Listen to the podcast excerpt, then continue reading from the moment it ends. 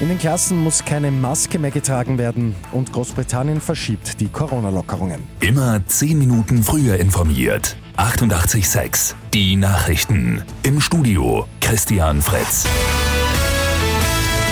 Ab heute können in den Klassen die Masken abgelegt werden.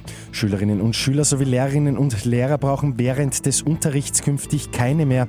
Außerhalb der Klassen gilt weiterhin eine Maskenpflicht. In der Oberstufe gibt es aber künftig keine verpflichtenden FFP2-Masken mehr. Ab heute reicht auch für die Oberstufenschülerinnen und Schüler ein Mund-Nasenschutz. Bildungsminister Fassmann und Gesundheitsminister Mückstein begründen die Lockerung mit einer positiven Entwicklung der Infektionszahlen. In Großbritannien wird nächste Woche doch noch nicht weitgehend geöffnet. Der sogenannte Freedom Day wird aufgeschoben. Die für 21. Juni angekündigten Corona-Lockerungen werden verschoben bis zumindest 19. Juli.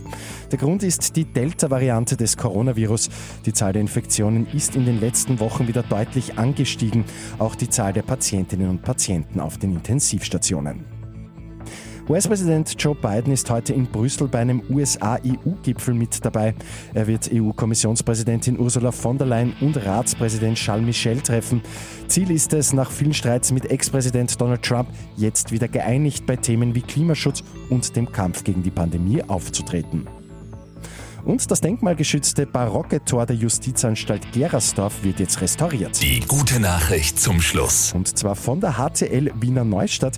Die Schülerinnen und Schüler der Abteilung Bautechnik werden unter Aufsicht arbeiten und dabei praktisch ausgebildet.